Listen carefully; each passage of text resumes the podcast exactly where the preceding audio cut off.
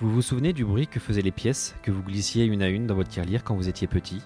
Sans même le savoir, vous étiez déjà dans une démarche d'investissement. Économiser pour pouvoir acheter vos trésors d'enfant. Aujourd'hui, il est peu probable que votre épargne prenne la forme d'un cochon rose. Il n'est plus question d'aller chez le marchand du coin pour compléter votre collection de cartes ou acheter un paquet de bonbons. Aujourd'hui, on vous parle de plan d'épargne, de private equity, d'assurance vie, d'immobilier, de livret A, PEA, SCPI et d'autres sigles plus ou moins obscurs. Parce que je suis convaincu que l'épargne peut être simple, plus proche de notre réalité, et en accord avec nos choix du quotidien et de nos convictions, et qu'il est possible d'allier performance et sens, je vous propose d'écouter Matière Lire, le podcast qui fait résonner votre argent dans le bon sens.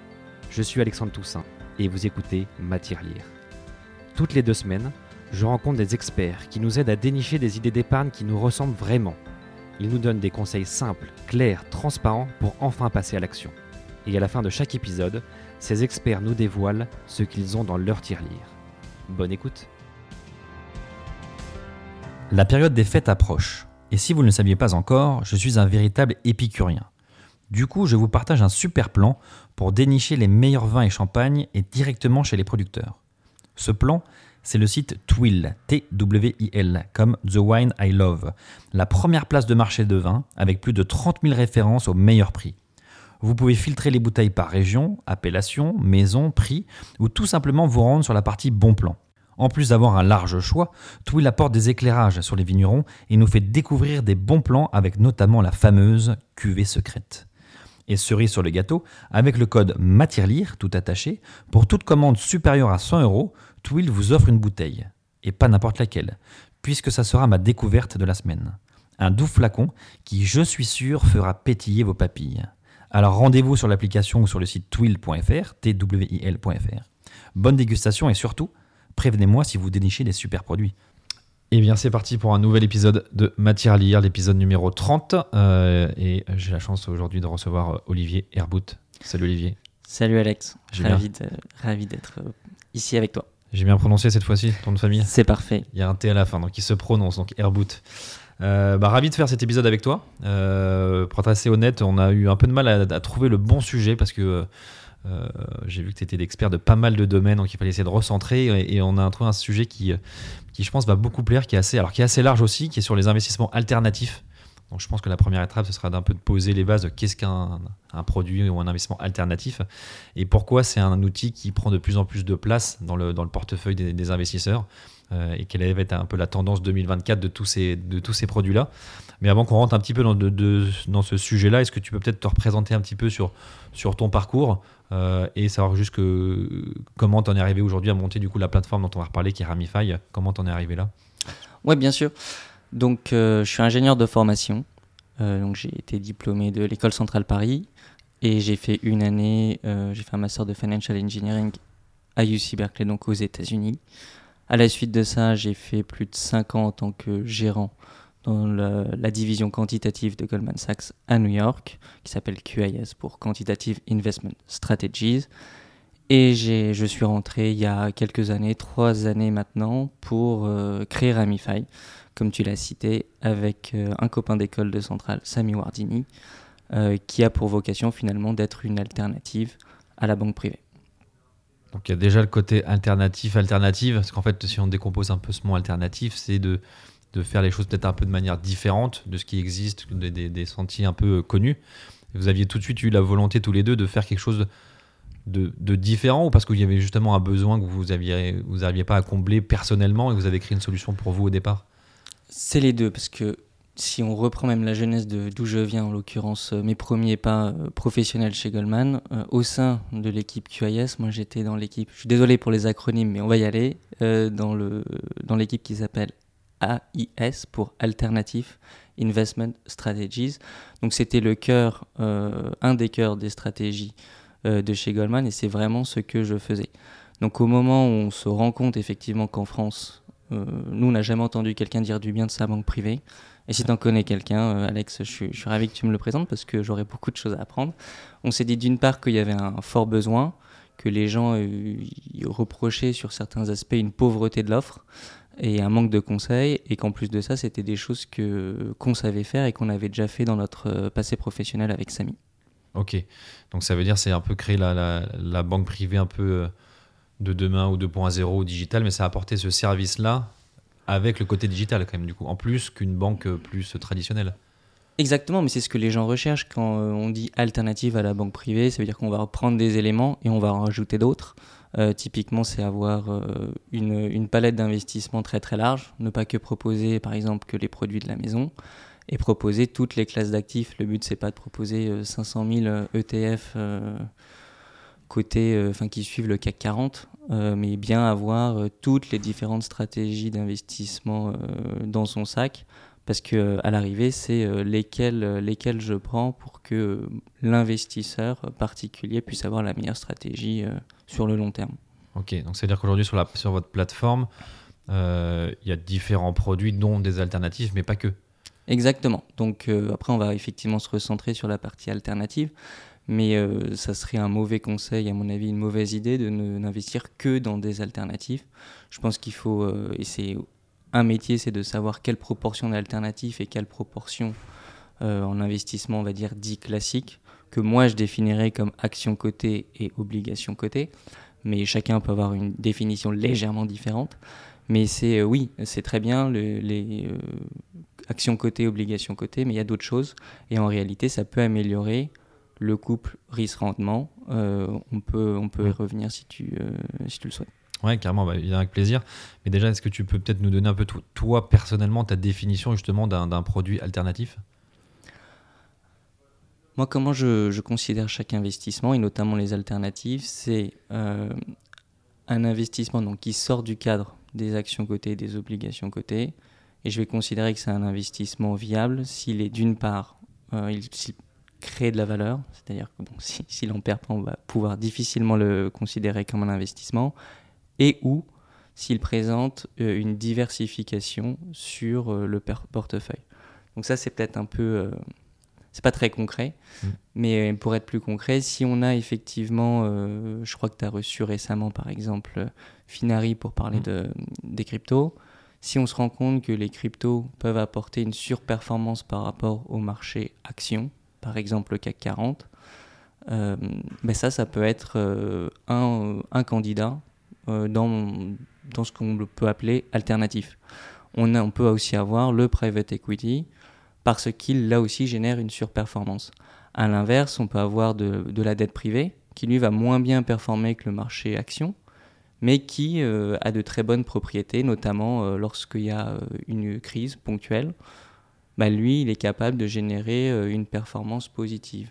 Et donc, on se rend compte que, et c'est vraiment le but d'un asset manager, le but, c'est de, d'agréger des stratégies performantes et qui se combinent bien entre elles. Puisque dans l'idée, c'est si j'ai 15 stratégies totalement décorrélées qui font 6-7% euh, de performance, ben si je les combine les 15, j'aurai toujours 6-7% de performance, mais j'aurai diminué mon mmh. risque de 75%. Et ça, c'est extrêmement désirable bah, pour des personnes comme toi, comme moi, mmh. comme euh, toutes les personnes qui peuvent nous écouter. Ok, donc toi, toi c'est quand même j'ai l'impression que tu pars plus quand même du côté financier dans le sens euh, peut-être côté non côté. Euh, mhm.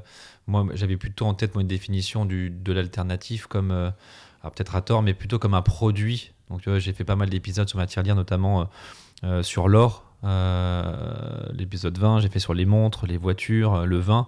Donc, j'ai l'impression, enfin, moi, ma définition, c'est plutôt l'alternative, le produit un peu physique, enfin, un peu palpable. Euh, et tu vois, par exemple, la, partie private equity, pour moi, c'était du, c'était pas forcément du alternatif parce que justement pas, pas concret, pas produit. Mais, euh, mais je, comprends ta, je comprends ta vision de te dire c'est plutôt euh, une alternative à ce qui se fait de manière traditionnelle et, donc principalement au côté. Quoi. Voilà, c'est ça. Mais je suis, je suis, aussi à l'aise avec ta définition. mais tu vois, par exemple, pour reprendre l'exemple de l'or, peut y avoir des forwards, des futurs hmm. sur l'or. Et donc là, on va commencer à avoir euh, des, des, discussions un peu sans fin, on va un peu tourner en rond. Euh, mais effectivement, les commodities, les matières premières sont euh, des alternatives. comme par exemple les devises sont considérées comme des alternatives. C'est ce, ce, que l'on va mettre en petite quantité dans un portefeuille, mais ça va permettre de, de, soit de le booster, soit de le rendre beaucoup plus résilient. Ok, et du coup, toi, à l'époque de Goldman Sachs, c'était la même définition sur le, côté alternatif chez eux? la définition, c'était euh, certains bonds, euh, notamment ceux qui étaient sur des entreprises très risquées. C'était les matières premières, c'était les devises et c'était les options, donc les produits structurés au sens large. Puisque moi, dans mon scope, en tout cas là où je travaillais, c'était on n'avait que des investissements qui devaient être liquides, puisqu'on avait un cahier des charges assez important, on travaillait pour des fonds de pension, ne pouvait pas se permettre d'être dans le non-côté. Ok, donc ça veut dire que les produits structurés sont considérés comme des produits d'investissement alternatifs Oui. Ok. Ok, et, est-ce qu'on a une, un peu une classification à l'intérieur? Euh, Est-ce que dans cette enveloppe euh, alternative, il y a des sous, euh, sous parties? Bon, En tout cas, j'ai un avis, donc on va, en discuter et puis on va essayer de construire ça ensemble tous les deux. Je pense que oui, je pense qu'on va raisonner effectivement par, par classe d'actifs. Je pense que c'est la, la, bonne façon, la bonne façon de faire. Et dans un deuxième temps, on va essayer de raisonner par type de stratégie puisque euh, certaines stratégies peuvent avoir une fonctionnalité très très spécifique. Par exemple, tu as mentionné euh, les, produits structurés.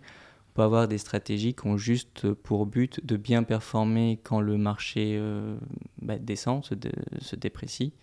Mais que, mais c'est tout. Et en réalité, peu importe ce dans quoi on investit, ce que l'on veut, c'est que ça se comporte bien lors d'une crise.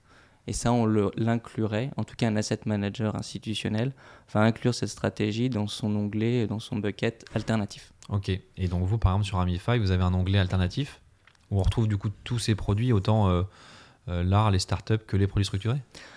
On l'a pas nommé alternatif, mais on a ce qu'on appelle Invest, ce qui est effectivement la base de l'investissement. En l'occurrence, c'est on le fait via assurance vie PER, donc c'est actions, obligations essentiellement. Et après, on a créé des onglets sur les autres classes d'actifs qui doivent venir compléter. Et donc là, on a, euh, on a du private equity, on a de la dette privée, on a des club deals euh, IMO par exemple, euh, essentiellement sur de la dette, on a de l'art et on travaille aussi sur d'autres classes d'actifs pour 2024. Ok. Et ça, par exemple, je sais pas si on prend l'art par exemple, qu'est-ce qu'il y a derrière du coup? Est-ce que ce sont forcément des fonds derrière ou des ETF ou il y a aussi du produit du produit œuvre d'art, par exemple, euh, tangible? C'est tangible, enfin c'est tangible. Nous on propose euh, un peu comme un club d'Ilimo, c'est-à-dire que c'est tangible. Après, l'investisseur va investir dans une, dans une société, un SPV, qui euh, contient, qui contient l'œuvre d'art. Mais c'est tangible, c'est une œuvre, un produit. Ok, ouais, c'est ça, c'est une œuvre dans chaque SPV, c'est une œuvre d'art. Donc on sait dans exactement dans quoi on investit au moment où on investit. Quoi. Ok.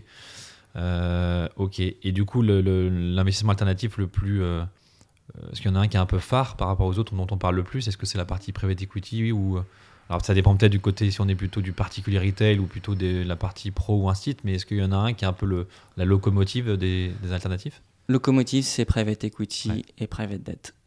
très clairement, que ce soit sur les ordres de grandeur, euh, et que ce soit aussi sur euh, son, son attrait, parce que tu as, mentionné par exemple les montres, etc. Ce sont des vraies alternatives, mais ça serait pas raisonnable, en tout cas moi je me sentirais pas du tout à l'aise de proposer à quelqu'un de mettre 20% de son patrimoine euh, dans les montres. Mm. Ça, ça me semble déraisonnable. À l'inverse, mettre 20% de son patrimoine dans du private equity, c'est des choses tout à fait acceptables, d'ailleurs les institutionnels le font. Alors, je bien sûr, faut avant discuter avec un conseiller.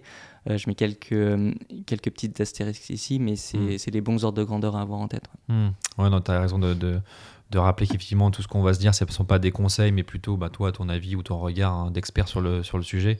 Après, évidemment, à chacun de faire ses propres recherches pour euh, se faire ses propres avis. et sur la partie private equity, bah après, c'est aussi ça hyper large parce que forcément, quand tu veux faire du private equity, tu as toutes les classes d'actifs, hein, tous les sous-jacents euh, toutes les thèses d'investissement en dessous. Euh, euh, donc c'est évidemment très très large. Et sur la partie, je voulais juste revenir sur la partie produit structuré, parce que je suis moins familier avec ce terme-là. Comment ça fonctionne Est-ce qu'à chaque fois, il y a soit une, une stratégie qui suit de suivre effectivement si ça monte, ça descend et de faire l'inverse Ou est-ce que parfois il y a des thématiques, comme par exemple un, produit structuré autour de la santé ou autour de l'eau, ou une thématique très très claire Ou ça peut être aussi du généraliste à 100% Il y a tout. Euh, après, moi, ce qui, me, ce qui m'intéresse, euh, c'est effectivement soit la partie thématique, soit au contraire, euh, essayer de, de, raisonner pour bien l'inclure dans ma stratégie globale. C'est-à-dire que ce soit un edge, que je puisse utiliser ce produit-là pour me protéger contre les autres stratégies qu'on a, a mises en place. Donc il y a un peu de tout, c'est, pour ça que c'est, c'est un peu délicat d'en parler. Mais, mais moi, en tout cas, ce qu'on essaie de proposer à nos clients, ce sont des produits qui leur protègent des variations de marché, parce qu'on sait qu'on va après les exposer sur le marché. Et à côté de ça, des thématiques fortes. Euh, tu as parlé de la santé, mais il y a aussi le luxe, par exemple, qui est une thématique assez forte, surtout euh, en France où on a des grands champions. Mais ça, c'est pas des produits que vous, vous structurez? Non, et l'essentiel en réalité, euh, tu vois, nous, notre, notre boulot, c'est pas de créer les fonds de, de private equity, c'est pas nous. On fait confiance en des gens qui font ça toute la journée. Alors après, on, les, on va traquer leurs data, on va s'assurer que leur équipe a été capable de délivrer de la performance.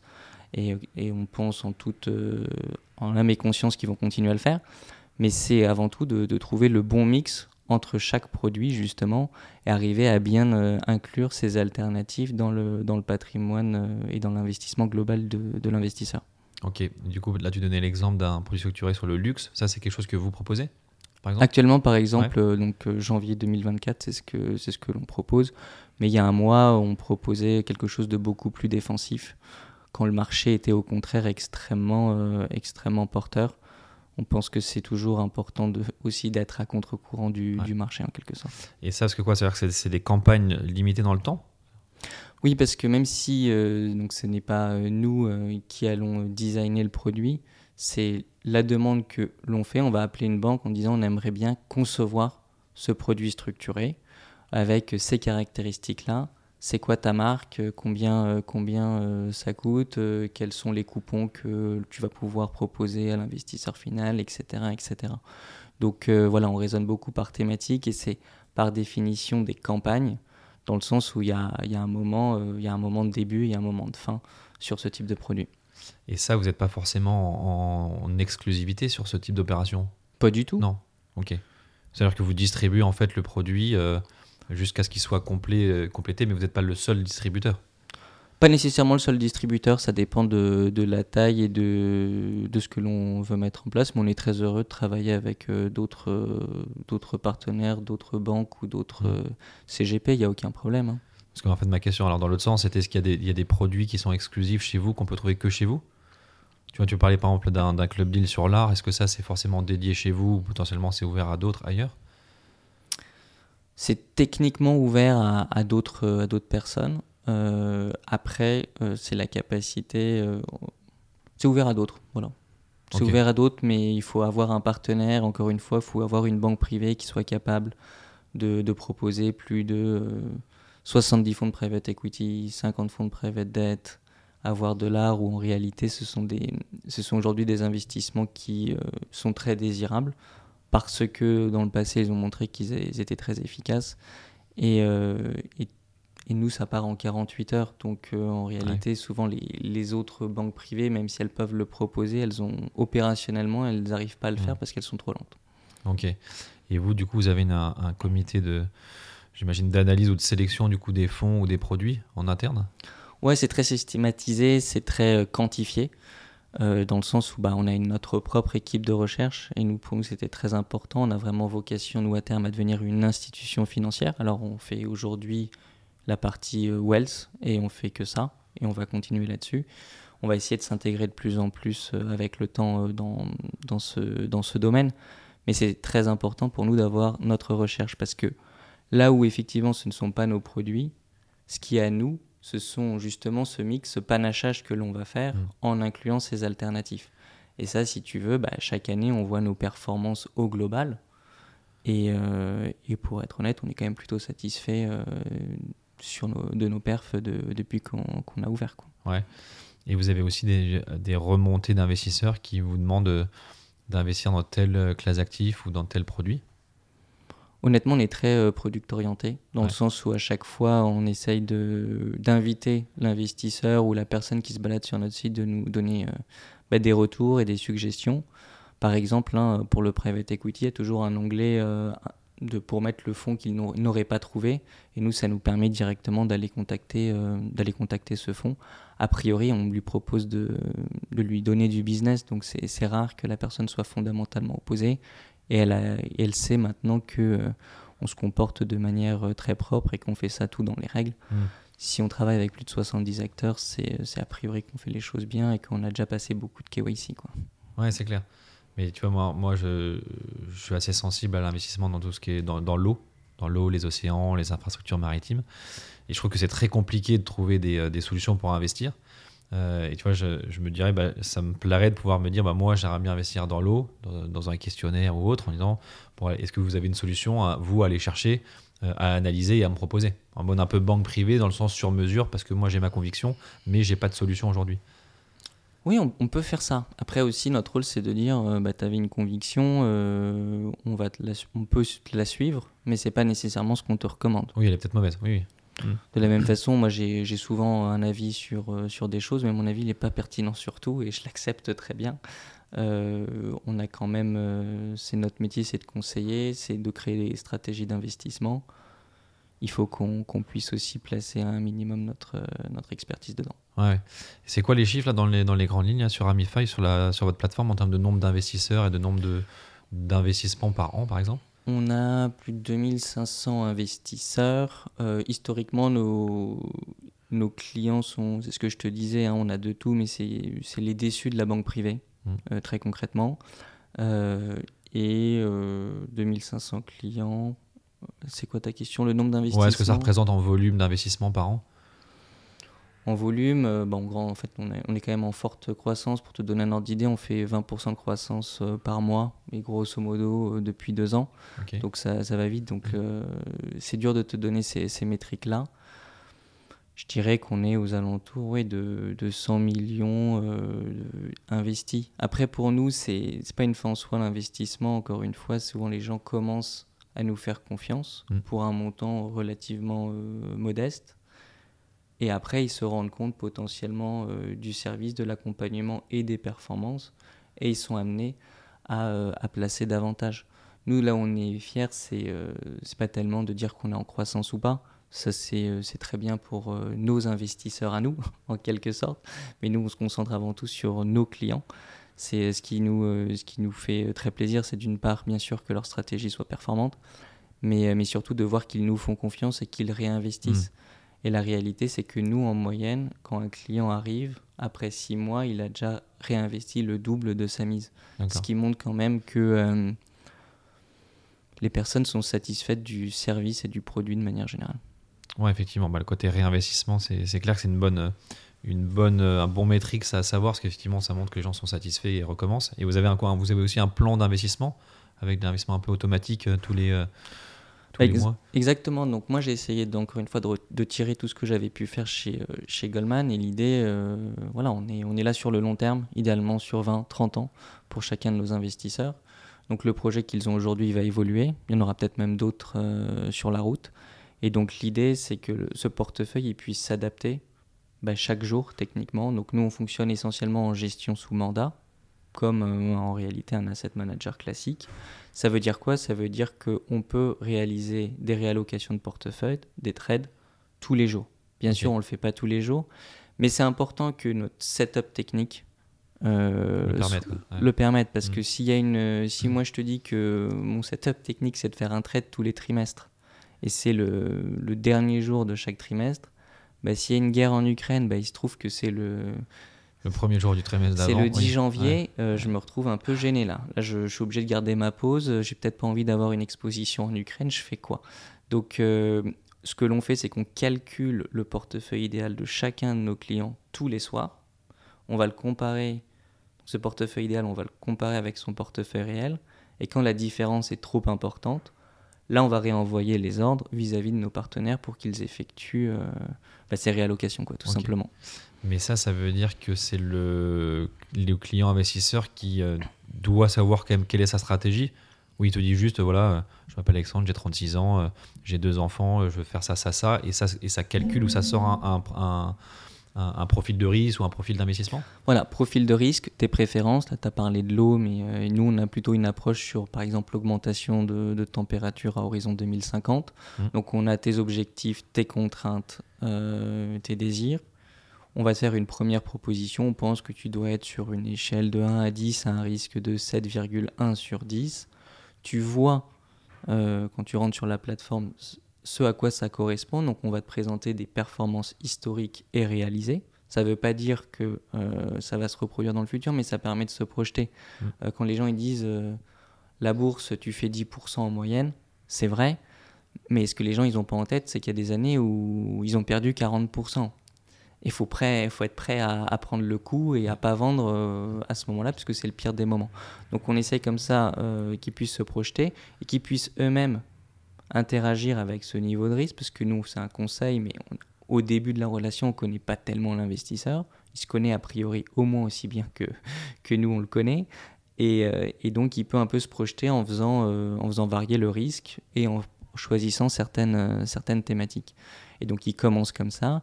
Et encore une fois, rien n'est définitif. Il a euh, tout le loisir de changer le risque après discussion par moment, puisque le but n'est pas de changer le risque euh, tous, les, euh, tous les 36 du mois. Hmm.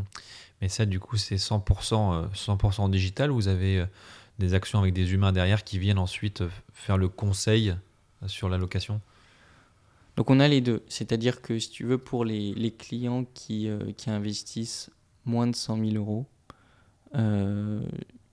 le parcours digital, il est euh, très bien fait parce que c'est des solutions vraiment euh, très euh, classiques à partir bah, justement de ce que nous on considère être cette banque privée, en tout cas cette autre solution à la banque privée, donc 100 000 euros et plus. Là, il y a le digital qui fonctionne très très bien, mais on a souvent un conseiller qui peut, qui peut venir pour une raison assez simple, c'est que par exemple toi, entrepreneur qui revend, qui revend tes parts de ton entreprise, oui, il y a certes un sujet d'investissement, mais il y a un sujet fiscal qui mmh. va à côté. Et à un moment, tout ne peut pas être à 100% digitalisé. Alors on y viendra peut-être, mais en tout cas, moi, ce que je veux, c'est... Euh, je ne peux pas me permettre de, de me tromper en quelque sorte d'un point de vue fiscal vis-à-vis de ce projet-là. Donc on est très heureux de proposer euh, un, investi un, conseiller en investissement pour, euh, pour l'accompagner sur, sur ce sujet. D'accord.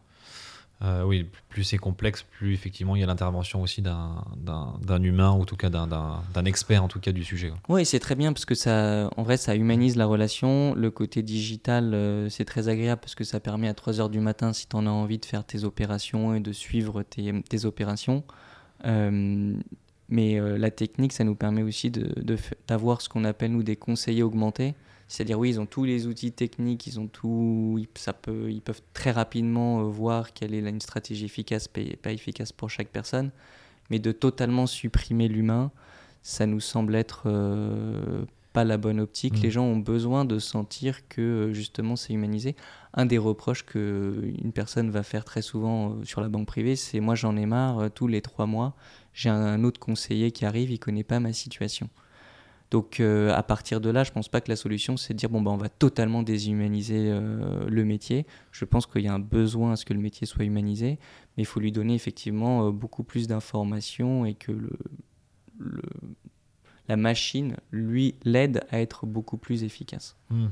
Mais par exemple, si moi je réponds au questionnaire et je dis par exemple que j'ai une sensibilité à l'art, est-ce que forcément le, le club d'île art va être proposé? Ou ça, c'est le conseiller après qui va faire le, matching? On va, on va pouvoir te le proposer euh, sous condition que euh, tu es euh, éligible, en quelque sorte. Mais oui. En tout cas, c'est prévu. En tout cas, toute la partie, si on revient un petit peu au côté alternatif, c'est que tout ce qui est alternatif va naturellement ou, ou par logique arriver sur l'interface la, ou la proposition pour le client. Exactement. Ok. Ok. Et autre question que j'avais aussi tout à l'heure, c'est on parle souvent du côté un peu émotion dans mm. l'investissement, qui parfois peut être bien de de se laisser aller, euh, laisser aller ses émotions, mais qui parfois peut aussi être source de, d'erreurs. Euh, est-ce que vous avez des solutions pour dire, voilà, il y a un client qui va absolument vendre parce qu'il pense que, donc pas du tout rationnel parce que c'est son propre jugement, qui pourrait un peu le freiner ou, le, ou mettre une deuxième couche de, de validation pour être sûr qu'il est bien conscient qu'il surréagit avec son émotion? Bah, tu as, tout à fait raison. C'est un peu le sujet. C'est d'un côté, oui, c'est l'argent de, l'investisseur, c'est pas du tout le nôtre. On est là pour le conseiller. Et donc, s'il a des convictions fortes, on va les suivre, mais jusqu'à un certain moment. Puisque euh, après ça, on, ne conseille pas. Là, là on, fait, on, échoue sur notre métier. Et, euh, et le but, c'est aussi de dire non, mais là, ça me semble être une exposition trop forte. À l'inverse, là, si tu vends maintenant, bon, si tu as besoin de cet argent, c'est autre chose mais a priori, c'est un moment extrêmement, euh, extrêmement défavorable. Donc il y a cette limite qui est assez fine. C'est aussi pour ça, je pense que les gens ont besoin, malgré tout, d'un humain derrière. C'est euh, la rationalité, c'est très bien. D'avoir la meilleure solution, c'est très bien. Mais si les gens ont trop peur, bah, ils investissent mm. jamais. Et donc, grosso modo, ils ont euh, l'argent dans leur compte en banque. C'est pas non plus la solution optimale. Oui, mais c'est encore pire d'investir de, d'investir et de faire les mauvais choix par émotion. Parce Exactement. Que, du coup, il y a peut-être de la perte parce qu'on a surréagi. Si on se dit, par exemple, là en ce moment, il y a, le, il y a tout le sujet autour des agriculteurs euh, aujourd'hui. Si quelqu'un pourrait surréagir en disant je vends toutes mes matières premières, par exemple, parce que euh, je sais pas, parce que je sens qu'il faut que je le vende qui est peut-être pas rationnel, qu'il est peut-être, hein, mais parce qu'il lit l'actualité, il en fait ses propres déductions, alors que c'est pas un professionnel euh, de, des financements. Oui, non, mais c'est le, le, problème. Donc déjà, nous, dans les solutions qu'on a, qu'on a prises, on va vraiment essayer de raisonner au niveau du risque. Donc c'est-à-dire qu'on peut, c'est très rare qu'une personne puisse nous dire, moi, je veux supprimer cette allocation, cette sous-allocation de mon portefeuille global. Ben, on lui dit, mais on est en gestion euh, déléguée, on s'était mis d'accord sur certaines classes d'actifs, on est en train de le suivre. Sauf si vraiment c'est un, un, strong no. Euh, ok, on le suivra, mais a priori, euh, pas, de, pas de surprise. Moi, j'ai, j'ai souvent, parce que pour moi c'est très important, je garde le contact encore avec beaucoup d'investisseurs, donc j'ai, la chance de pouvoir discuter avec pas mal d'entre eux. ils me disent, ah oui, j'ai vu ah, par exemple, ce matin, donc on est euh, fin janvier 2024, on m'a dit Ah oui, j'ai vu euh, L'Oréal, ils ont fait plus 35% euh, en 2023. Je dis Oui, c'est vrai, et c'est mieux que la performance de notre portefeuille le plus risqué. Mais nous, on a une stratégie diversifiée, donc j'annonce qu'on fera toujours moins bien que le meilleur de, de, notre, de, de, nos performeurs et on fera toujours mieux que le pire de nos performeurs. Donc c'est aussi expliquer que le, vainqueur d'hier sera, sera peut-être le moins bon performeur l'année prochaine et que c'est OK. L'important, c'est d'avoir euh, cette vision très long terme. En 2022, les obligations, elles étaient à moins 10. Le stock, on était, euh, les actions cotées, pardon, elles étaient à entre moins 15 et même moins 30 pour le, pour le Nasdaq. Bah, cette année, euh, bah, c'est tout le contraire. Mmh. Si on avait dit bah, je vends tout, je vais tout pour l'IMO, on se serait pris des, des doubles peines dans, dans tous les sens. Donc euh, c'est tout ce, ce travail-là. Je pense que l'humain, il est fondamental. Effectivement, après, le produit accompagne puisqu'il donne des statistiques, il va rationaliser euh, ce que le conseiller dit. Et donc à terme, la personne arrive à retirer petit à petit son émotion mmh. sur quelque chose qui est... Euh, qui est par définition euh, émotionnel, puisqu'on parle des projets de vie euh, de chacun. C'est l'éducation de son enfant, c'est sa retraite, c'est sa qualité de vie. Donc euh, on comprend qu'il y a de l'émotion, même si c'est pas bien. Mais c'est facile de le dire. C'est très facile de le dire, mais c'est très difficile de pas le faire. Mais, et tout le monde, hein, je pense à tous les niveaux. puis c'est bien aussi, je trouve, d'avoir une petite partie émotionnelle, parce que c'est peut-être le reflet d'une conviction ou d'une d'une envie, mais sur une petite cote part. Mais je pense que ce que tu disais, le plus important pour moi, c'est la partie pédagogie parce que l'investisseur, il faut lui, faut lui faire comprendre, il faut, on a tous du mal, mais il faut bien l'intégrer que euh, si on veut faire du plus 35%, bah, il faut prendre du risque. Mais si on prend du risque, on peut perdre aussi. Donc en fait, c'est toujours le même sujet, hein, risque égal rendement. Donc si on veut aller chercher beaucoup de pertes, il faut prendre aussi beaucoup de risques. On ne peut pas tout avoir. Mm. Donc je pense que la pédagogie, et c'est ça l'outil, je pense, euh, euh, que viennent peut-être chercher les investisseurs, c'est de se dire, OK, de toute façon, je peux investir un peu n'importe où, depuis chez moi facilement c'est pas ça le sujet. Le sujet, c'est de se faire effectivement bien accompagner, bien conseiller. Surtout quand on se pose des questions est-ce que je vends, est-ce que je garde, est-ce que euh, j'ai un enfant qui naît, qu'est-ce que je fais, etc. C'est la partie euh, éducation financière, pédagogique importante, je pense, euh, sur votre plateforme. Ah bah c'est ça, et merci. Et, du coup, ça mène à cette question-là sur les enfants. Vous, aujourd'hui, ça veut dire qu'un client qui se connecte, il se crée un compte, enfin un espace personnel. Il y a aussi des sujets pour les enfants? Il y a des sujets, c'est pas nécessairement le sujet qu'on a, a priorisé. Hein. Euh, on, est, on reste encore une entreprise jeune, donc euh, c'est possible d'investir aussi pour son enfant. Euh, c'est pas ce qui est euh, le mieux digitalisé aujourd'hui en, toute franchise. Ouais. Mais c'est en tout cas, c'est des. Est-ce que l'alternative, alors je pose la question autrement, est-ce que l'alternative peut être fait aussi pour des entre guillemets des mineurs dans, dans un but long terme? Oui, oui, et on le fait. Hein. C'est juste que souvent, ce qui va se passer, c'est que dans ces cas-là, on va discuter avec une personne sur notre chat et on va le lui faire. C'est juste que ce parcours de souscription, qui est un parcours euh, spécifique, on rentre un peu dans les une technicité, je ne sais pas si c'est la plus intéressante. Aujourd'hui, elle n'est pas disponible. C'est vrai qu'on a préféré prioriser d'autres sujets tech à ce niveau-là. Mais on le fait. Et du coup, c'est-à-dire sur le parcours euh, actuel, hein, juste pour bien s'imaginer, euh, peut-être que certains sont, sur le site en ce moment. donc, on, pour se créer un compte, j'imagine qu'il y a tout un, questionnaire identité, questionnaire euh, expérience, etc. On met sa pièce d'identité et là on a un compte qui est ouvert, validé chez vous. C'est aussi simple que ça ou? Alors c'est encore moins, c'est encore moins demandeur d'informations. On a on a conçu le site de telle sorte à ce que les gens puissent se balader et faire leurs propres recherches. Euh, ton point sur la pédagogie, pour nous, c'est fondamental. Et quand on parle aussi d'investissement alternatif, la réalité, c'est que souvent, pour tout le monde, il faut d'abord euh, se former, se faire sa propre conviction, comprendre les contraintes de chacun de ces investissements, euh, parce qu'il y a toujours des contraintes.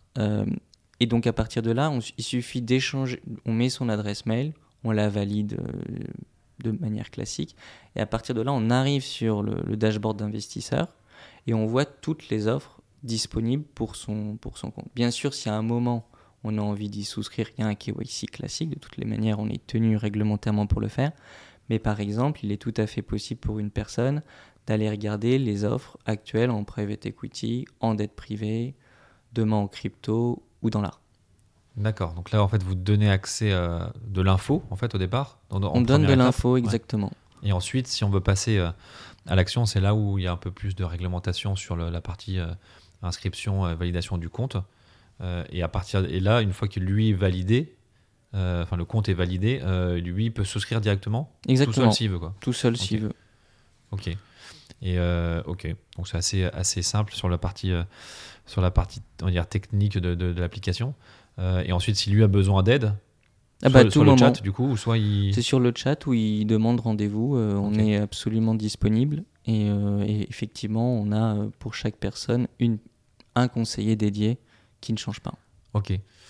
Ok, ça a l'air assez, effectivement assez intuitif. Euh, pour revenir un petit peu là sur le sujet de, l'alternatif, euh, est-ce que tu arrives à, estimer un peu quels sont les avantages et quels sont les inconvénients de cette euh, classe d'actifs? Alors même si encore une fois il y a beaucoup de choses dedans, donc peut-être que c'est les sous-classes d'actifs qu'on pourrait classer, mais un peu dans la masse, si aujourd'hui tu as quelqu'un qui arrive devant toi en disant voilà c'est quoi le pour et le contre de ces investissements alternatifs, pourquoi pas plus de 20% et pourquoi pas 100% et pourquoi pas 0% non plus? Ok, n'hésite pas à, m'interrompre bien sûr, mais par exemple si, euh, si on commence par le private equity, c'est déjà essayer de comprendre qu'est-ce que ça va m'apporter et c'est en échange de quoi. Encore une fois, c'est un peu la théorie des, marchés, c'est qu'on a, on a rien sans rien. Euh, et donc l'idée c'est bon, euh, on va perdre notre liquidité, puisqu'on s'engage souvent dans un fonds qui euh, va durer 10 ans, euh, ce qui est moins désirable que d'investir, euh, par exemple, dans le CAC 40, où a priori, à tout moment, je peux retirer mon argent. Donc finalement, j'échange une, une, perte en liquidité. Qu'est-ce que j'obtiens en échange? Eh ben, J'obtiens, je dois obtenir absolument de la surperformance. Mais surperformance nette de frais, parce mmh. que sinon, ça sert un peu à rien. Euh, et, donc c'est ce que nous, on va vérifier. C'est-à-dire que tous ces, euh, tous ces gérants, euh, pour la plupart qui font un super travail, doivent nous montrer que après les frais, après le carry, s'ils ont du carry, la performance de leur fonds génère plus de performance que leur équivalent en côté. Donc je dirais la, la contrainte forte du private equity, c'est ça, c'est ce manque de liquidité, de manière un peu sous-jacente des frais bien plus élevés que l'équivalent en ETF par exemple sur le côté mais il n'y a pas tellement de solutions miracles. C'est des plus petits fonds, c'est des plus petites équipes, il faut aussi les payer. Euh, mais tant qu'ils performent bien, c'est justifié les frais. Mmh. Euh, encore une fois, moi je, je suis euh, très aligné avec tous ceux qui se battent sur les frais. À l'inverse, si toi et moi on avait l'occasion d'investir dans le fonds Renaissance, qui fait en annualisé depuis 20 ans plus de 40%, je serais très heureux de payer 5% de frais de gestion. Donc c'est vraiment ce qui est important, c'est la performance nette de frais et même d'aide d'impôt, on pourra y revenir parce que on a parlé de certaines contraintes, notamment du private equity. Dans les gros avantages, notamment quand c'est un investissement européen, il y a de gros avantages sur, euh, sur les plus-values aussi. Et il y a pas mal de lois françaises d'ailleurs qui vont en ce sens, là, qui ont été promulguées. on va en parler effectivement après sur tous ces sujets fiscaux, parce que c'est, euh, pour moi, c'est un peu la pierre angulaire. Il n'y a pas que le produit, il n'y a pas que la liquidité, il y a aussi la fiscalité. Mm. Il vaut mieux gagner moins, mais avoir une meilleure fiscalité. Ou inversement. Bah exactement, parce qu'à l'arrivée, c'est net de frais, net d'impôts. Euh, pour la petite histoire, hein, chez, Goldman, on avait ces trois équipes. Euh, une équipe alternative, une équipe où on faisait euh, ce qui s'appelait du pur alpha, donc comment faire pour juste battre le marché parce qu'on estime qu'on a plus de data et que les personnes, les gérants ont une capacité à générer de la surperformance. Et on avait une équipe qui, était, qui avait pour objectif d'utiliser les règles fiscales pour générer de la surperformance. Et cette équipe-là, on appelait ça true alpha.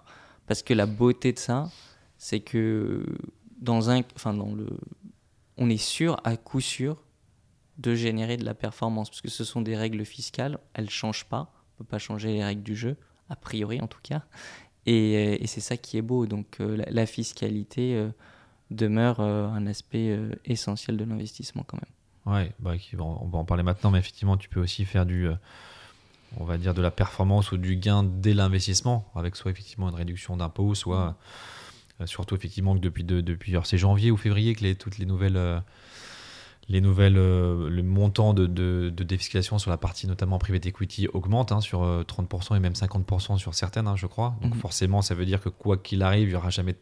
Alors, il faut, faire dans sa globalité, mais il n'y aura pas de perte à 100%, parce que quoi qu'il arrive, on aura euh, déduit une partie 30 ou 50%, donc c'est déjà ça de prix, entre guillemets. Exactement. Et ça, effectivement, c'est un gain qui se fait dès l'investissement, qui ne veut pas dire que l'investissement est bon, mais en tout cas, le fait de l'avoir, ça ça permet de faire une économie déjà d'impôts de, et donc de gains. Et sur certains aspects, un leverage, parce que si on te rend tout de suite 50% de ton investissement, tu peux l'investir ailleurs. Hmm. Donc, euh, bon, après, ça dépend comment est-ce qu'on regarde les choses, mais, mais c'est tout l'avantage aussi de diversifier, parce qu'on se rend compte que les gains ou les gains potentiels, ils arrivent à des moments différents de la vie de l'investissement. Euh, et, c'est toujours hyper intéressant de pouvoir euh, combiner euh, ces, différents aspects. Et ça, par exemple, vous, vous avez des produits qui sont éligibles? Est-ce qu'il y a des fonds qui sont éligibles à cette réduction d'impôt, par exemple? Oui, oui, on en a. On en a dans le private equity. On en a. C'est surtout des produits qui intéressent les, investisseurs en fin d'année, puisque c'est là où ils ont la visibilité de leur, leur fiscalité. Mais oui, oui, on en a. Et il est question qu'on renforce le sujet, mais on a notamment pour euh, n'en citer que quelques-uns, on a des acteurs comme Euraseo, comme Vatel, qui proposent ce type, euh, de, ce type de fonds. Ok, ou là on bénéficie de la réduction à 50 ou à 30 en fonction. Euh, L'année dernière, nous on était plutôt à 25%, mais effectivement, cette année ça va, ça va monter. Ok, et l'autre volet la partie, de la partie fiscalité, c'est la partie PEA ou PEA-PME. ça, pareil, les produits que vous proposez sont aussi éligibles à chaque fois? Pas chaque fois, enfin, quand ça le... pas chaque fois, mais, mais oui, donc il y a le PEA, il y a euh, l'assurance vie euh, aussi sur certains aspects. Euh, donc ça, c'est des règles surtout davantage à la sortie. C'est-à-dire on paye moins d'impôts sur les plus-values et on a d'autres produits type PER où cette fois l'avantage il est, il est en entrée puisque ça nous permet de, de, déduire son revenu net imposable. Ok. Mais ça, pour proposer ça à vos clients, ça fait partie de la, de la vraie nécessité de bien le connaître et de connaître tout ce qu'il a comme produit, combien il paye d'impôts, etc. Donc, euh, ça, je reviens sur la partie questionnaire, ça c'est déclaratif à chaque fois ou vous arrivez à croiser avec sa feuille d'impôt de l'année euh, précédente pour justement aller chercher des recommandations? On a fait un super, on a créé un super outil. donc c'est AI based, c'est un outil d'OCR où justement la personne met à titre consultatif, pas besoin d'être un client, un investisseur Ramify pour le faire, il met sa, déclaration fiscale. euh, et à partir de là, on lui propose une liste d'investissements, que ce soit PER, que ce soit des fonds de private equity euh, à, but, euh, à but fiscal, pour réduire sa, sa déclaration. Et donc en même temps, il est vrai que si le client nous, nous, autorise, on a ces informations type le foyer fiscal, ses mmh. revenus, son statut, ce qu'il est célibataire, marié, etc., etc. Ce qui nous permet derrière bah, a priori de mieux le servir. Moi, c'est ce que je dis aux gens. Je, respecte absolument euh, les données euh, et le caractère privé de, ces données-là. S'ils sont pas à l'aise de me les partager, surtout qu'ils ne me les partagent pas. Mais c'est vrai que ça me permet de faire un meilleur boulot, de, connaître, ces informations. Mmh. Ah ouais, c'est même essentiel hein, parce que je pense que quand tu parles de, déclaration de revenus à quelqu'un, déjà, ça commence mal, parce que on voit tout de suite l'usine à chaque année à, remplir, à compléter comme on peut. Euh, mais surtout l'analyser. Moi, j'ai jamais pris le temps de, de l'analyser. Pour moi, euh, je remplis et puis j'appuie sur envoyer. puis l'année prochaine, j'attends pour remplir. Je me dis pas, bah tiens, euh, tous les ans, je paye je pas 5000 euros d'impôts. Il faut peut-être que je bah, de trouver une solution. Bah oui, bah, du coup, en train de je suis en train de me poser la question de dire, tiens, si chaque année je paye 5000, bah, comment je peux essayer de les effacer? Parce qu'il y a plein de solutions qui existent mais j'aurais pas forcément le réflexe de me dire bah tiens alors c'est souvent les cordonniers les moins bien chaussés encore une fois mais euh, de me dire bah tiens en fait euh, pour euh, optimiser on va dire ma déclaration de revenus l'année prochaine voilà ce qu'il faut que je fasse si, si on suit la même direction en termes de, de salaire et autres a priori je peux le faire de manière assez sereine parce que c'est comme ça depuis 5 ans et, et chaque année c'est la même chose mm. Ben, écoute, je pense qu'il y a beaucoup de personnes comme toi, et comme moi hein, d'ailleurs, je ne vais, vais, pas faire semblant. Et c'est vrai que nous, ça a, été, euh, ça a été un très bon sujet pour aussi gagner euh, bah, de la confiance vis-à-vis des investisseurs, et, ça répond à, à, une problématique. Sincèrement, personne n'a envie de faire ça le week-end. Euh, et là, on a quelque chose qui est très très précis et qui permet aux gens assez rapidement de faire des investissements assez impactants dans leur vie de tous les jours. Complètement. Euh, et si on repart un petit peu là sur le côté avantage-inconvénient, euh, au, sens large, est-ce que euh, tu parlais de 10 ou 20% peut-être maximum à réserver à cette classe d'actifs-là? Ça, c'est des standards qui sont pratiqués sur le marché et que tu vois Ou c'est toi une conviction de ta de te dire que certaines classes d'actifs à l'intérieur peut-être c'est maximum parce que c'est maximum de risque Plus que le risque, c'est la liquidité.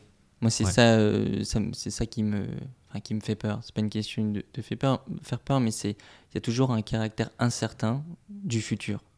Et là, je parle même pas d'investissement. C'est si demain, euh, moi, j'ai investi 50% en private equity et il se trouve que j'ai un accident, je deviens invalide, je peux plus travailler, etc. Je fais quoi hein, si j'ai vraiment besoin de cet argent? Donc, à un moment donné, euh, bon, euh, c'est ma vie en quelque sorte. Euh, et, je me dis qu'ok, 2-3% sur le long terme par an, ça a des impacts énormes, mais de ne pas pouvoir jouir du, de, de, mes, euh, de, mon patrimoine, ça peut avoir des, des conditions euh, horribles. Et j'ai pas envie de, de m'infliger ça. Mmh. Et donc j'ai pas envie d'infliger ça aux personnes que je peux conseiller. Donc c'est surtout, c'est à chaque fois qu'on a ces, ces, pourcentages maximum, c'est souvent une question de liquidité plus que de, plus que de risque. Ouais, ouais. Ouais, effectivement, cette notion de liquidité, c'est un, un point important parce qu'effectivement, euh, le côté j'échange de liquidité contre la performance, je trouve que c'est assez clair comme, euh, comme image de se dire, ok, l'alternative, c'est souvent non liquide. Donc il faut le savoir déjà, euh, et pas se dire bon, en fait il faut que je revende ça, mais en fait il faut que le marché s'organise et il est complètement, il est complètement de gré à gré, donc il n'y a peut-être pas d'acheteur. mais si je le fais, la contrepartie c'est potentiellement d'aller chercher une performance supérieure à ce qui se fait de manière liquide euh, donc c'est vrai que c'est un bon point de, de, de, catégorier un peu les alternatives sur le côté euh, liquide versus performance. Euh, est-ce qu'il y a y a un peu des erreurs à ne pas faire ou des risques à ne pas prendre selon certains profils, j'imagine? bah, toi, tu ne devrais pas en faire parce que jeune, parce que pas du tout averse au risque, parce que peut-être potentiel projet perso dans un an ou deux, donc c'est pas ça du tout la, la, thématique sur laquelle il faut aller? Bien sûr, alors il y, a le marché il va dans un bon sens, dans le sens où les tickets d'entrée, notamment des alternatives, fait que diminuer. Donc ça c'est excellent et c'est excellent pour, euh, pour nous tous. Mais euh, la première raison pour pas aller dans des alternatives, c'est euh, parce qu'on n'a pas assez d'argent. Et je dis pas ça méchamment, c'est pas un, un, caractère punitif. Moi par exemple, je ne suis pas en capacité d'investir dans un fonds dont le ticket minimum est un million d'euros parce que ce serait beaucoup plus que, mes 20% euh, dont on a parlé. Et en plus de ça, je, souhaiterais diversifier euh, au sein de la classe d'actifs private equity.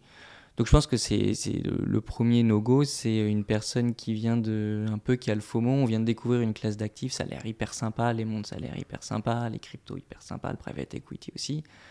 Mais bon, euh, on va pas partir de 0 à 50% en une année parce qu'on a vu un super euh, podcast ou un super webinar. Mm. Ça, je pense que c'est, faut pas non plus euh, trop réagir. De la même façon, faut pas vendre euh, au plus bas, faut pas acheter au plus haut.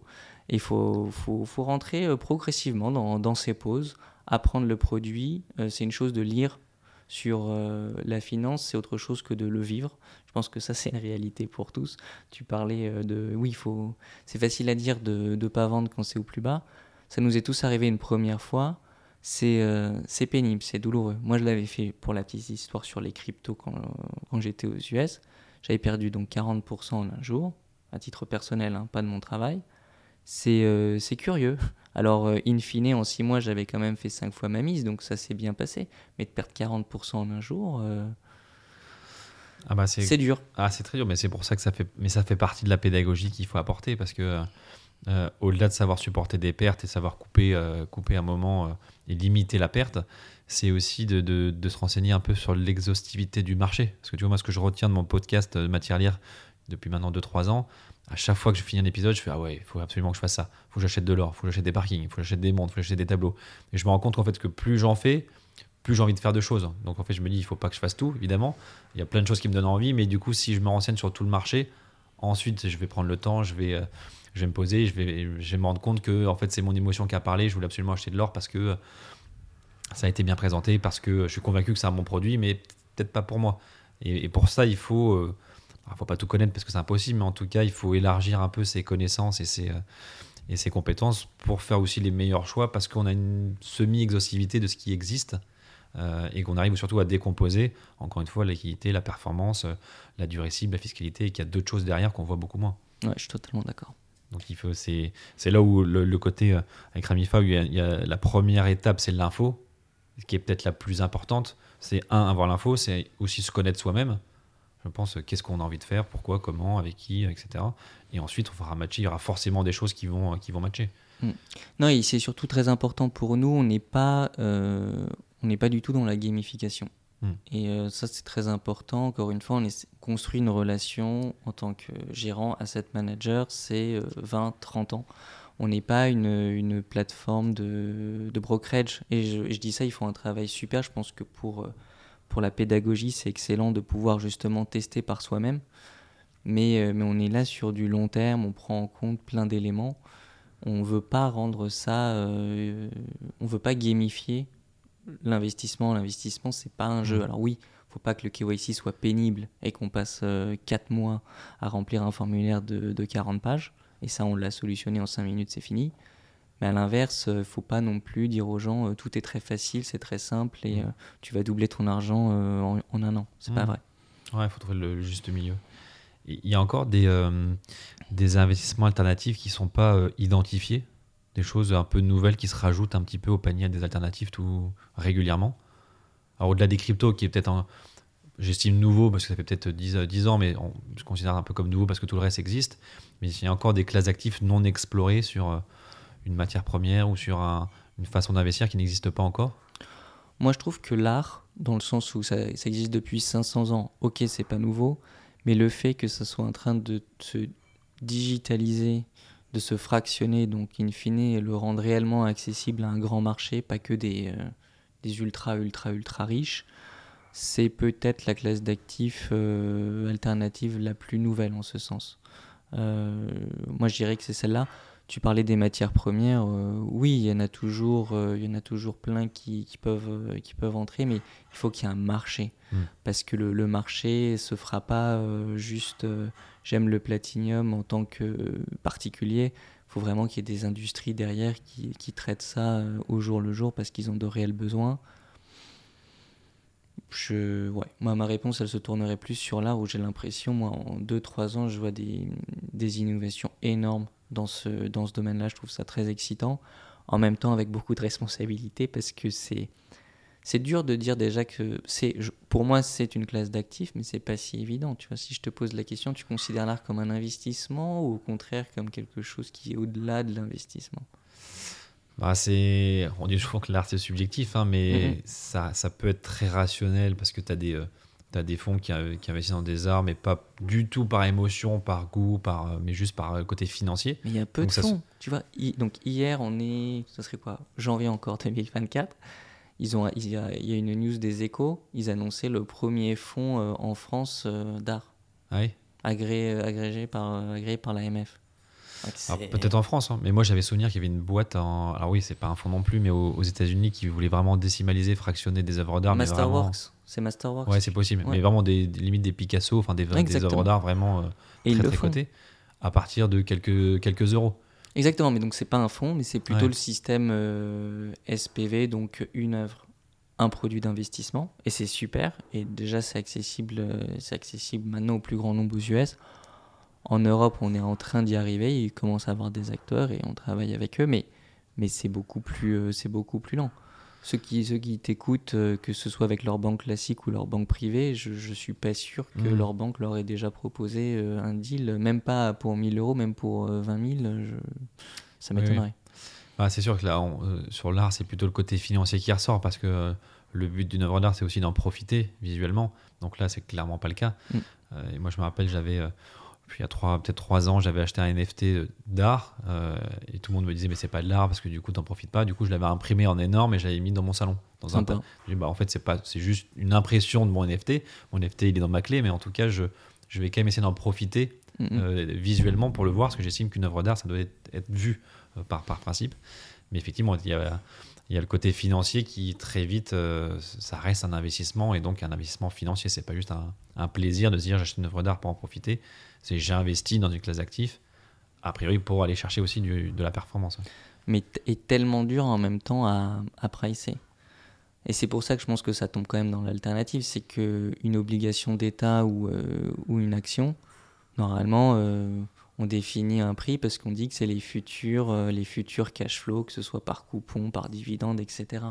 Là, en réalité, c'est quelque chose qui périt, c'est quelque chose de physique qui va se détruire euh, dans le temps. Ouais. Dans 2000 ans, il n'y en aura plus. Euh, Il y a- potentiellement, il n'y a pas de rendement parce qu'il n'y a pas de. Sauf si tu le loues à des musées, mais il n'y a pas de, de, de- de cash flow qui rentre. Voilà. Donc c'est très compliqué de, baser un prix. Donc en fait, c'est un prix qui est basé essentiellement sur l'émotion, l'émotion des autres. Donc est-ce que c'est une classe d'actifs quand même?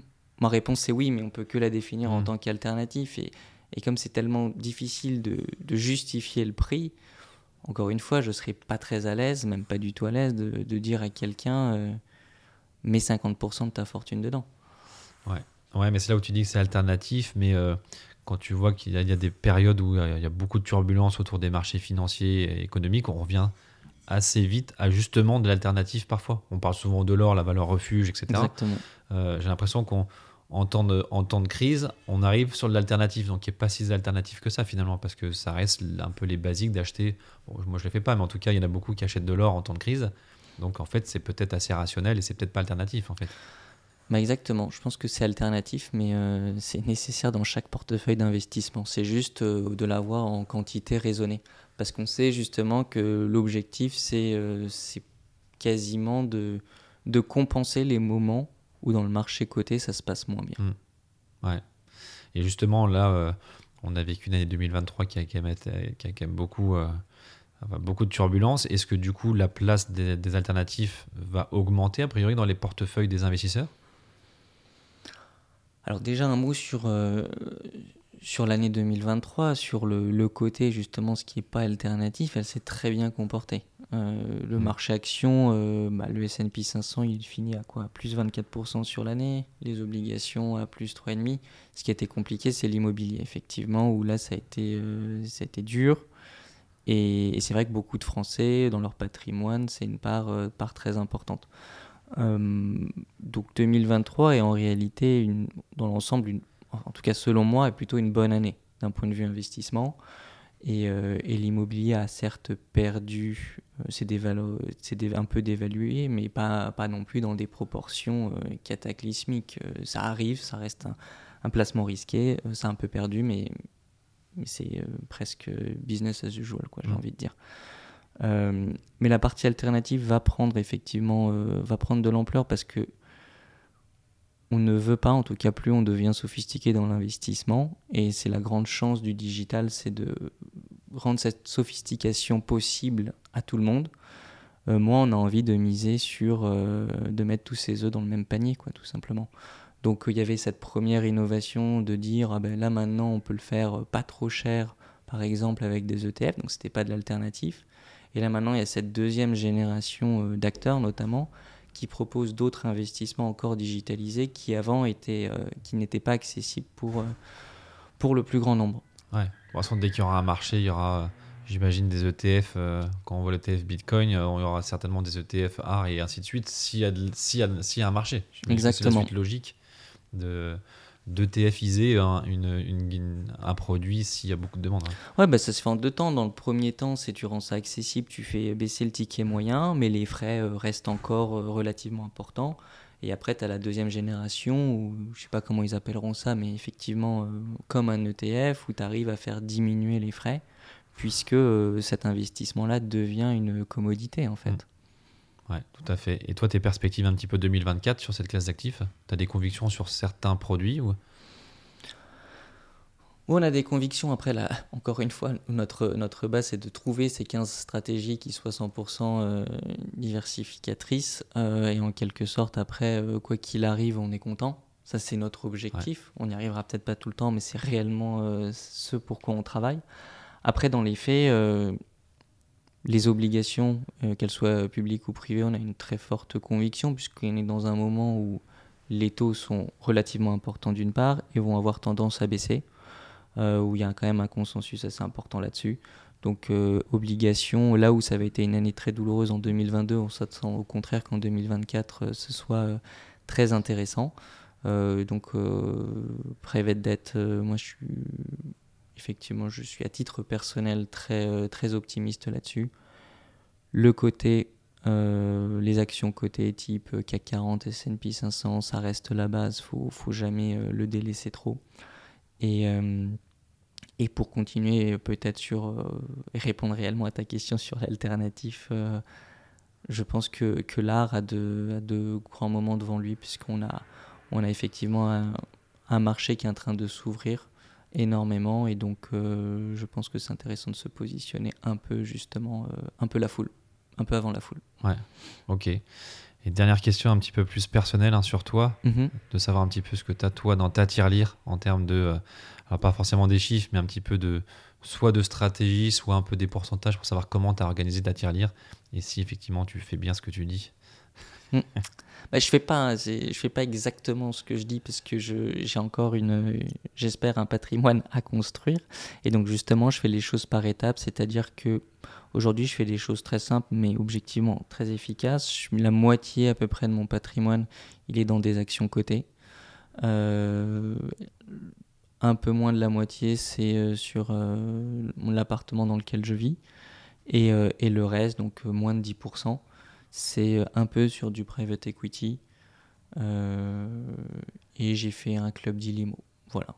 Pour euh, lier à de la dette, parce qu'effectivement, je trouve que l'aspect dette privée, même quand le sous-jacent est lié à la dette, est, hyper intéressant. Donc, c'est ce... Donc, je suis le précepte, mais je le fais à mon niveau, c'est-à-dire pas celui non plus d'une personne dont, dont, la richesse a été déjà actée. Il euh, faut, faut, quand même prendre conscience que je reste un entrepreneur d'une boîte relativement jeune et, euh, et on se paye aussi en conséquence avec mon associé. Tout à fait. Et sur la partie action, il y a, des, euh, c'est plutôt en titre vif en fonction de, de conviction ou c'est ETF que ETF. Donc c'est littéralement ce que l'on propose, euh, que l'on propose aux investisseurs Ramify. J'étais le premier client Ramify euh, en ce sens, donc moi j'utilise exactement les algos que l'on propose aux gens, et c'est le cas euh, de, tout, de toutes les personnes qui, qui travaillent chez, chez Ramify. Est-ce que tu as réinvesti le double six mois après? Malheureusement, il fallait que je prévoie ne pas être payé pendant deux ans, deux ans et demi, donc non. Mais donc moi je, je, fais partie de, des mauvais élèves de, des cohortes qu'on a créées. Ok, top. Bon, bah, en tout cas, merci. Merci pour tous ces éclairages, toutes ces explications. Euh, pour ceux qui veulent creuser, donc ils peuvent aller voir le site Ramify, R-A-M-I-F-Y, euh, sur, euh, pour aller voir, déjà découvrir de l'info, lire, se renseigner, se documenter et ensuite peut-être passer à l'action. En tout cas, merci pour ton temps. Merci à Julie aussi qui a organisé l'épisode le, et qui nous a écouté en plus. J'espère que Julie est une bonne, une bonne investisseuse sur la plateforme aussi. Ouais, je pense qu'elle fait partie du haut de la cohorte. Qu'est-ce qu'elle a dans sa tirelire Ah, je peux pas le dire. On va lui demander après en off. Ok, bon, en tout cas, Olivier, merci beaucoup euh, pour tout ça. Puis, euh, puis ravi de refaire un, point un peu plus tard, dans quelques mois, pour faire un, autre thème, parce que je, je vois que tu as pas mal de, sujets qui, qui, je pense, intéresseront un peu tout le monde. Ben avec plaisir, merci de m'avoir euh, reçu, Alex. Salut, à bientôt. Merci. À tout, bye bye. Merci d'avoir écouté cet épisode de Matière Lire. J'espère qu'il vous a permis de découvrir de nouvelles manières de faire résonner votre plus. Je vous invite à vous abonner sur votre plateforme d'écoute habituelle, à le partager autour de vous et à laisser un commentaire ainsi que 5 étoiles sur Apple Podcast. A très vite pour un nouvel épisode.